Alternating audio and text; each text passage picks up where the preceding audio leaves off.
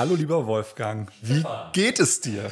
Mir geht es gut und wir hören schon ein weiteres Lachen im Hintergrund. Mir geht es besonders gut, weil wir ein neues Format ausprobieren. Wir probieren ein neues Format aus, weil wir einen Gast bei uns haben. Nicht das allererste Mal, wir hatten ja schon mal die Sarah hier. Das stimmt. Und ähm, ich finde es super, dass wir das ausbauen und das jetzt vielleicht sogar noch ein bisschen häufiger machen. Und ich freue mich, dass wir uns mal wieder live und in Farbe sehen. Es ist live, genau. Wir sind sehr gespannt. Wir haben ja uns äh, ein bisschen aufgerüstet hier mit entsprechender Technik, weil wir es ja natürlich auch lieben, live zu sein. Absolut. Und die Anja ist auch dabei, wie immer. Also ohne Anja geht's nichts. Insofern, auch Anja sorgt dir dafür, dass der Ton gut ist. Aber jetzt grüßen wir erstmal unseren Gast, denke ich. Hallo lieber Karl, wie geht es dir?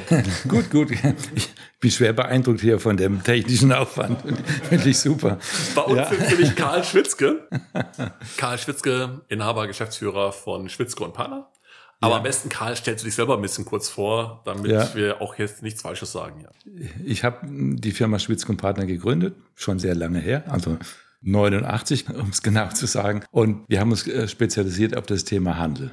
Das heißt, von Anfang an haben wir uns mit dem Thema Handel auseinandergesetzt. Für Marken, aber auch für Händler. Von kleinen bis zu Filial, großen Filialunternehmen. Und insofern haben wir einen ganz guten Einblick, was im Moment so passiert. Und wir können auch sehen, dass sich unser Thema erweitert in Richtung Immobilienentwicklung, natürlich auch dann wieder Schwerpunkt Handel, aber auch in Richtung Städte, die sich mit dem Handel im Moment auseinandersetzen müssen. Die Retail-Legende klingt sehr bescheiden, ja. Für das, was wir sonst so wissen, ist es nicht genau. Äh, wir wissen, dass ihr eben auch sehr international unterwegs seid. Ja. Nicht nur, nicht nur hier in Deutschland und ja. ja. sicherlich zu den, ja, wenn nicht der größte Player hier seid, oder? Naja, es gibt schon noch ein paar andere. So ist es nicht. Aber, ist er. aber mhm. das hat sich natürlich auch entwickelt, klar. Ja. Aber wir haben natürlich auch in, in, in Dubai viele Jahre gearbeitet, nach wie vor viele Kunden in Dubai, ja. haben wir auch ein Büro lange da gehabt. Mhm. Wir haben in Paris lange ein Büro gehabt, mhm. haben äh, ein Büro mit 45 Leuten im Moment in Polen, was sich sehr, sehr gut entwickelt. Mhm. Der äh, osteuropäische Markt boomt gerade und hat wahnsinnige Chancen auch. Also als der Wolfgang mir sagte, dass er dich davon überzeugen konnte, zu uns in den Podcast zu kommen, war ich begeistert, weil wir natürlich bei dem Namen Schwitzke sofort diverse, coole, legendäre Retail-Projekte in den Kopf kamen. Die besprechen wir heute aber nicht alle. Das war, da machen wir mal eine eigene Folge für irgendwann. Würde sich lohnen, denke ich. Das, das würde zu weit führen. Aber lohnen auch. Aber der eigentliche Grund oder das eigentliche Thema, das wir hier besprechen wollen, hast du ja gerade schon kurz angesprochen. Neben den ähm, architektonisch-gestalterischen Themen macht ihr auch eine ganze Ecke Entwicklung. Mhm. Und der Wolfgang und ich, wir sind in unserem Podcast schon mehr als einmal auf ein Thema gekommen, das dazu quasi passt. Ich fange mal einfach mit meiner These an, die ich hier ja schon ein, zwei Mal auch vorgestellt hatte. Und dann können wir mal gucken, wie du dazu stehst. Ich glaube nämlich, dass sich im stationären Einzelhandel die Mietpreise deutlich reduzieren müssen. Deutlich, deutlich, deutlich, um nach vorne profitablen Handel möglich zu machen. Und ich glaube, dass das nicht so einfach ist, sondern dass das ein gewisses Dilemma ist, weil natürlich die Objektentwickler, Entwickler von Shoppingcentern etc. langfristig finanzieren gegen Businesspläne, die nicht vorsehen, dass zwischendurch die Preise mal 30 Prozent sinken. Und ich frage mich mal so ein bisschen, wie will man das eigentlich nach vorne lösen? Und ich würde das stützen wollen, weil ich hatte gerade gestern wieder eine Diskussion, eben, wo man eben wieder über eine Planinsolvenz in Eigenverwaltung nachgedacht hat um sich halt von Mietverträgen zu lösen, weil man gesagt hat, wir kommen da sonst nicht raus. Insofern ist dann die Planinsolvenz mittlerweile eine echte strategische Option, was gut finden oder nicht. Und ich spare mir mal die moralische Bewertung, aber erstmal ist es eine Option. erstmal ist es eine Option. Genau. Und deswegen, das zeigt es ja, zeigt die Dramatik eigentlich. Ne? Und da sind wir eigentlich total gespannt, Karl, was deine Perspektive da ist. Was, was passiert da oder passiert da was? Naja, wir haben ja in den letzten, sagen wir mal, 15 bis 20 Jahren eigentlich viel zu viel Retailfläche in den Markt gebracht. Ne? Wir waren ja auch daran beteiligt mit vielen Projekten. Kommt natürlich auch daher, dass viele Retailer, aber auch gerade die Marken aus der Marktmitte wahnsinnig expandiert sind. Das heißt, es war ein Flächenbedarf da und dem ist man ja nachgegeben. Und wir sehen jetzt, bereinigt sich gerade. Also ob das Esprit ist, ob das Weber ist und wie die alle heißen, die in, dieser, in diesem Segment unterwegs sind, die reduzieren ja alle wieder ihre Flächen. Und das wurde natürlich auch angefeuert durch die günstigen, relativ günstigen Preise, was das Baukosten angeht, aber auch natürlich Zinsen. Ja, und auch diese Blase platzt ja gerade, wie man ja überall sieht. Also wenn man sieht, wie, wie viele Projektentwickler so in den letzten, im letzten halben Jahr in, sich in die Planinsolvenz gerettet haben, ist das ja offensichtlich. Ne? Also die Mietpreise werden deutlich nach unten gehen. Also das, das aber nicht schon. generell, aber nicht generell. Mhm. Ne? Du siehst ja so, wenn du gelesen hast, letzte Woche hat äh, ECE bekannt gegeben, dass sie jetzt gerade mit Pepco einen Deal gemacht haben über, was waren es 80.000 Quadratmeter oder 8.000, ich weiß nicht mehr genau die Zahl. Aber was mir hängen geblieben ist, ist natürlich 9 Euro Miete. Klar, also anders kann Pep ja auch nicht eigentlich funktionieren, vermute ich mal. Ja, klar. Mhm. Aber da sieht man, dass im Moment die Preise auch in den Shoppingcentern deutlich nach unten gehen. Mhm. So. Also das heißt, du siehst eigentlich schon die Bewegung. Weil wir ja, stellen nicht, ja durchaus fest, dass da noch ziemliches Fahrungsvermögen da ist. Ja, aber nicht überall. Mhm. Also jetzt nicht in den, sagen wir mal, Top Ten Städten. Mhm. Und da in den Städten auch dann natürlich auch nicht in, in, der High Street. Weil die haben auf der anderen Seite wird ja der Onlinehandel auch stark befeuert durch die lo lokale Präsenz. Und da brauche ich diese Städte mit Strahlkraft. Das mhm. ist dann Düsseldorf und, und, Hamburg und München natürlich etc. etc. Das dann die Top 7 oder die Top 10 sind, ist ja dann auch egal. Aber da werden die Preise eher stabil bleiben, gegebenenfalls auch noch hochgehen. Überall dort, wo eben die Unternehmen tatsächlich einen, einen Retail-Store, witzig ist ja schon der Name Store, ne? aber Retail-Store eben tatsächlich nutzen, um in einem Omnichannel-Konzept zu arbeiten. Weil ja. sie sagen, es, es befeuert unsere Marke, ist ja, ne, da habe ich natürlich ja, eine Frequenz. Ja, das siehst du ja bei Apple. Überall, wo Apple einen Laden macht, geht der Umsatz für Apple in der ganzen Region hoch. Hm. Nicht nur in der Stadt. Ja, das habe ich in den Stationen, in denen ich zuvor gearbeitet habe, auch immer gesehen. Ne? Also die Idee, dass die Online-Umsätze dort zurückgehen, wo es stationäre Präsenz gibt. Das ist nicht so, sondern da, nein, wo nein, stationäre nein, Präsenz ist, dort profitiert auch, profitieren natürlich auch die Online-Umsätze. Naja, das hat was mit der Begehrlichkeit nachher zu tun, ja, die damit rüberkommt. Das heißt, die Läden müssen viel, viel besser werden. Die müssen natürlich dann auf die Marke auch entsprechend einzahlen. Es ist nicht mehr, die, die Läden sind nicht mehr dazu da, ein Produkt zu verteilen. Mhm. Ja sondern eine Marke aufzubauen und, und zu stützen und Begehrlichkeit zu erhöhen etc. etc. Dann ist es auch relativ egal, wie hoch die Miete ist. Nicht wirklich, aber man versucht natürlich auch. Aber die Städte diese Funktion haben, also auch Düsseldorf hat ja eine Begehrlichkeit, wenn man sieht, woher mittlerweile die Leute kommen, die nach Düsseldorf einkaufen gehen. Aber das heißt, wie du sagst, Top-Städte werden hohe Mieten behalten, aus dem ja. Grunde, der gerade beschrieben wird. Und alles, was nicht top ist, da wird Miete auch sinken, weil einfach diese Mietpreise nicht gehalten werden. Und was ist das noch zu diesem Finanzierungsthema, was du sagtest?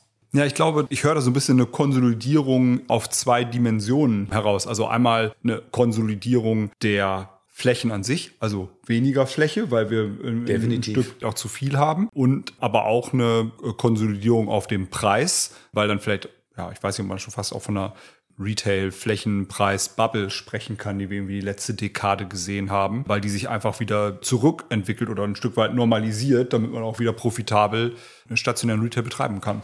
Ja, klar. Wenn die Preise etwas nachgeben, dann kommen auch wieder andere Player, ja, die, da, die sich das leisten können. Also zum Beispiel, ein Restaurant kann sich natürlich einen Köpreis nicht leisten. Mhm. Deswegen haben wir kaum noch Restaurants auf der Kö. Ja. Weil du musst ja dann in der Fläche in einem Haus mieten mit einem sehr hohen Mietpreis und das du nicht erwirtschaften. Da müssen die Städte jetzt eigentlich gegensteuern, wenn du nicht willst, dass auf der Schatterstraße, auf der Köhe und auf der Straßen keine Restaurants mehr sind, das heißt, die Aufenthaltsqualität sinkt, müsstest du jetzt Flächen schaffen, die sich rechnen. Bei der Kö wäre das relativ einfach. Man müsste mal die Autos, haben wir vorhin schon mal kurz drüber gesprochen, man müsste mal die Autos reduzieren, vielleicht auch diesen ja. Fahrradschnellweg da wegnehmen ja. und man könnte schöne Pavillons am Wasser entlang bauen, wo man essen, also mhm. nicht, ja, das kann die, das kann die Stadt ja steuern im Prinzip. Mhm. Woanders geht das ja auch. Heißt, Städte werden eigentlich wieder ein bisschen bunter dann, oder? Es werden deutlich bunter. Wir sehen ja auch, dass andere Branchen wieder zurückkommen in die Stadt. Und wir sehen ja auch Frequenzsteigerungen in der Stadt. Jetzt schon. Die Frequenzen nehmen wieder zu. Die sind ja. noch nicht überall da, wo sie waren vor 19. Mhm. Aber in diesen äh, Top 10 Städten sicherlich. Wir sehen ja auch, dass die Umsätze wieder zunehmen. Mhm. Also viele Händler, mit denen ich so in den letzten Wochen gesprochen habe, die sind deutlich wieder über 19 von den Umsätzen. Ja, kann ich bestätigen, sehe ich auch bei unseren. Bislang haben wir häufig gedacht, das ist ein so ein temporärer Effekt, Nachholeffekt nach Corona. Aber es ist ja jetzt schon ganz schön lange, ne? Ja, ich habe auch das Gefühl, dass das nachhaltiger ist. Also mhm. ich glaube, dass es schon ein Reüssieren des stationären Handels gibt, weil er dann ein, zwei Dinge bietet, die online nicht gehen und dass dann die Lösung in vielen Branchen und für viele Unternehmen eben doch der Mix aus beiden ist. Ne? Das äh, jetzt ja auch schon seit vielen Jahren beschworene ähm, Omnichannel-Konzept. Aber stationärer Handel bietet natürlich anders als online eine andere Form der Interaktion und das auch auf mehreren Ebenen. Ne? Ich habe mehr Interaktion mit der Ware, das ist einfach, das kann sich jeder vorstellen. Ich habe gegebenenfalls Interaktion mit den Mitarbeitenden der Brand, mit dem Point of Experience, wie auch immer. Und ich glaube, was brutal unterschätzt wird, und das zahlt auf deine Idee von äh, Pavillons und Restaurants ein, das ist die Interaktion mit anderen Menschen. Ich glaube, es macht einfach auch vielen Leuten Spaß, nicht alleine zu shoppen. Und wenn ich halt irgendwie auf einem, äh, welchem Online-Marktplatz auch immer, zu Hause auf dem Sofa bin und shoppe, dann shoppe ich halt mehr oder weniger alleine. Aber die Idee, das auch mit Freunden, Freundinnen, der Familie, wie auch immer, gemeinsam zu tun, ich glaube, kommt so wieder ein bisschen wieder zurück. Und das macht natürlich mehr Spaß, wenn ich da noch einen Kaffee und eine nette Nudel oder so kriege. Absolut. Also der Jansky, dieser Zukunftsforscher, spricht ja von Identitätsorten, ne? weil man sagt, da gehe ich hin, weil ich meine Identität wieder unterstützen möchte und eben, ja, wie du schon sagst, Leute treffen möchte und meine Community treffen möchte. Ne? Ja, aber was nicht zu unterschätzen ist, ist ja auch die Tatsache, wenn du jetzt im Internet kaufst, abgesehen davon, dass du das Produkt kriegst, hast du ja keinen zusätzlichen, sagen wir mal, emotionalen Benefit. Ne? Die Amis würden sagen, we appreciate your business. Ne?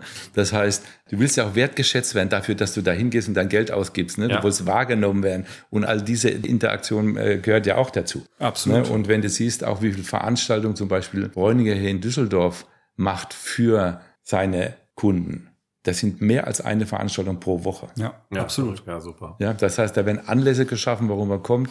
Die Kunden fühlen sich wertgeschätzt, die fühlen sich eingeladen, die fühlen sich der Community irgendwie dazugehörig und so weiter. Das spielt ja eine große Rolle. Das kriegst du im Internet ja nicht hin. Mhm.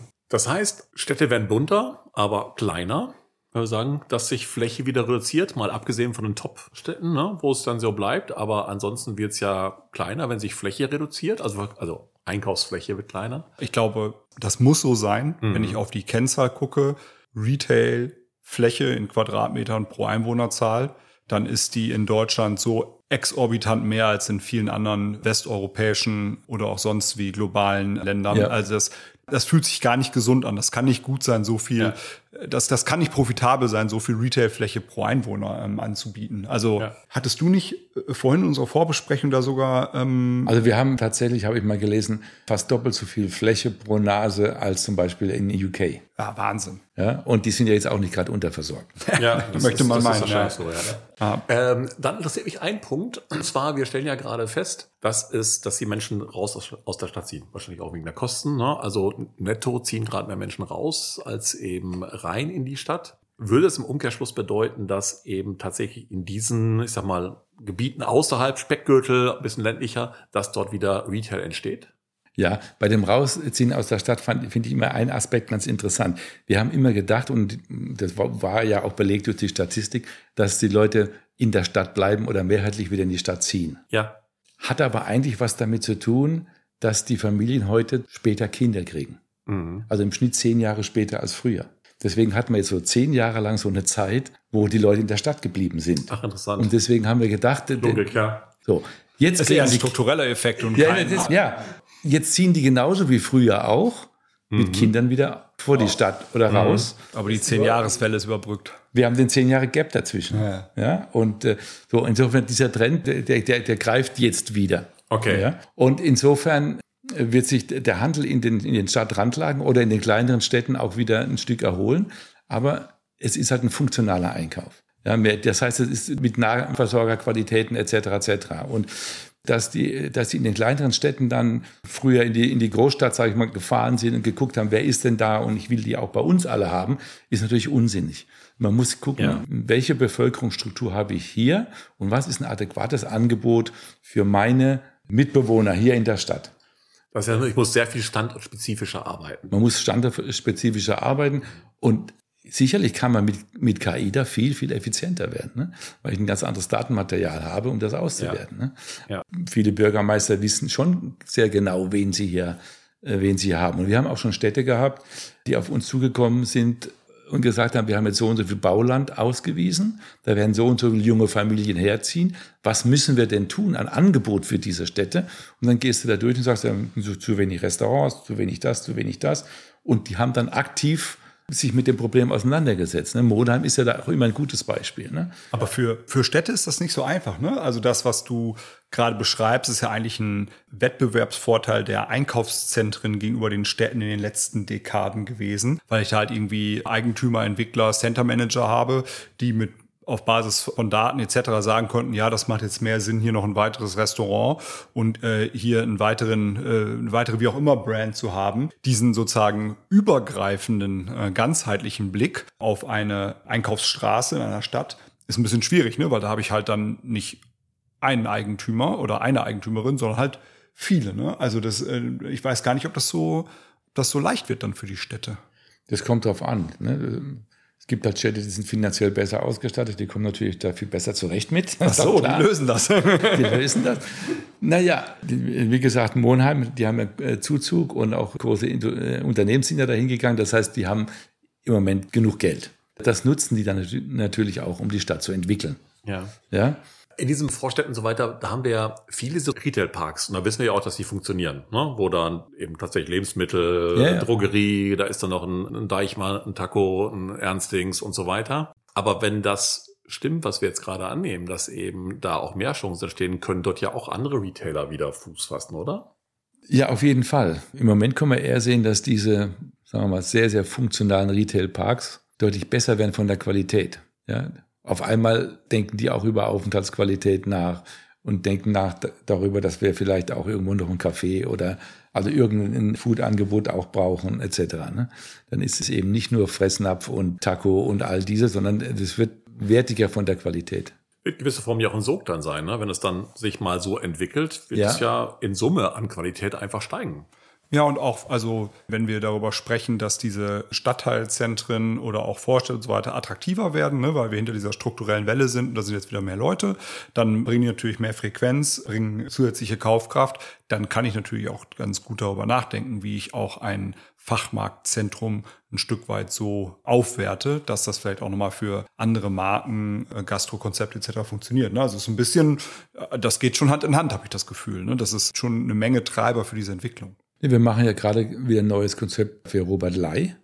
Die waren ja früher in der Innenstadt. Die waren auf der Kö, die waren auf der Schildergasse etc. etc.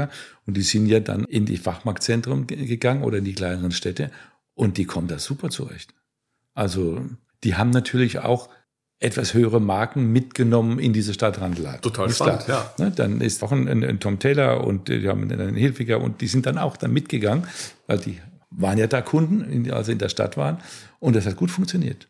Die finden da auch genug Publikum. Wo es ja in gewisser Form aufgrund der Nachvorsorger, wie du Ja. sagst, natürlich auch eine natürliche Frequenz gibt. Ja, ja.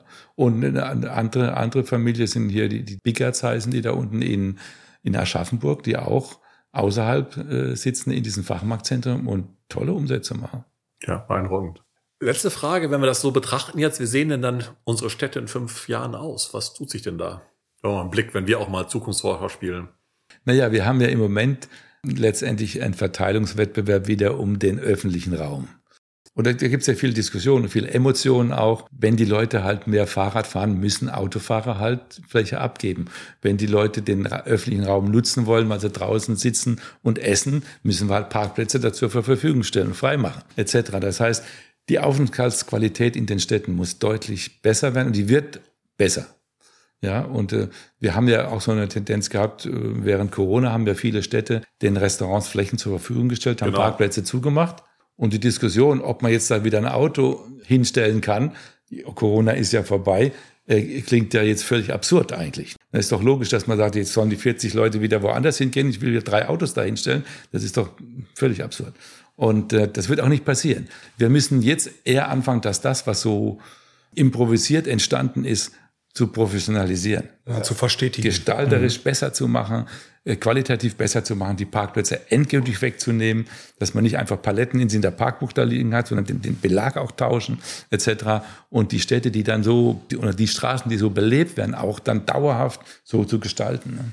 Ich finde das so lustig, dass das erneut zu größeren Diskussionen führt. Ne? Also, dass wir irgendwie vor 30, 40 Jahren, war noch immer, Diskussionen hatten, Auto versus andere Flächen, insbesondere Fußgängerzone und so weiter, würde ich sagen, ja, konnte ich zu dem Zeitpunkt irgendwie jetzt in der Retrospektive nachvollziehen.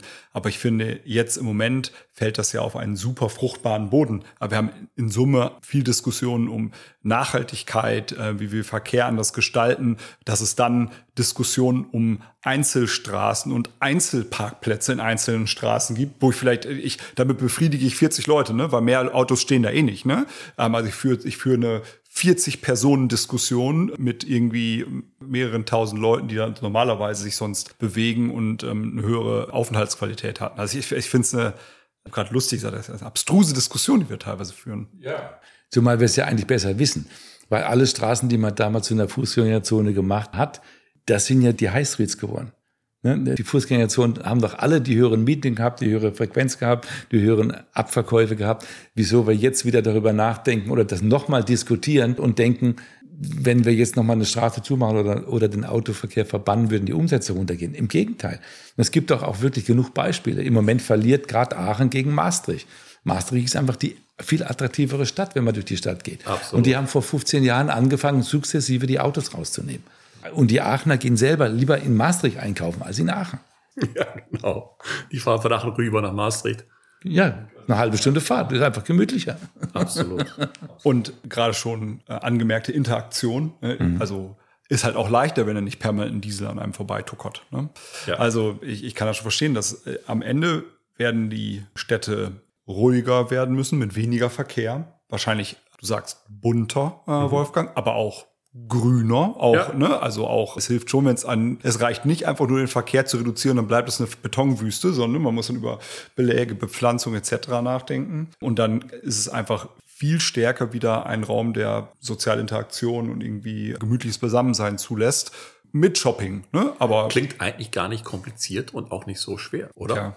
Da gibt's ja auch Statistiken drüber. Ne? Äh, bei Umfragen kam ja raus, was wünschen sich die sagen wir, Kunden auf der Straße von der Stadt. Ja. Und dann war an erster Stelle, dass es grüner wird, an zweiter Stelle mehr Restaurants. Ja, klar.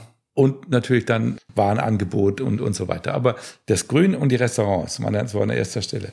Vielfalt. Und das finde ich auch interessant. Und es sind die gleichen Leute, die dann sagen, ja, wo kann ich meine Karre hinstellen? Absolut. Ich glaube, die Zeit ist abgelaufen. Ich habe es sehr genossen, muss ich sagen. Die ist äh, selten, wenn überhaupt, noch nie so schnell vorübergegangen. Vielen Dank, lieber Karl. Lieber Karl, vielen, vielen Dank, dass du bei ja, uns warst in unserem, unserem neuen Studio hier. Und ich glaube, es gibt sicher noch mal eine Fortsetzung. Darauf würde ich mich sehr freuen. Ja, vielen Dank. Ja, hat Spaß gemacht. Super. Tschüss. Ach, übrigens, wenn euch unser Podcast gefällt, dann vergesst bitte nicht, ihn zu kommentieren und abonniert uns auf den gängigen Podcast-Stationen.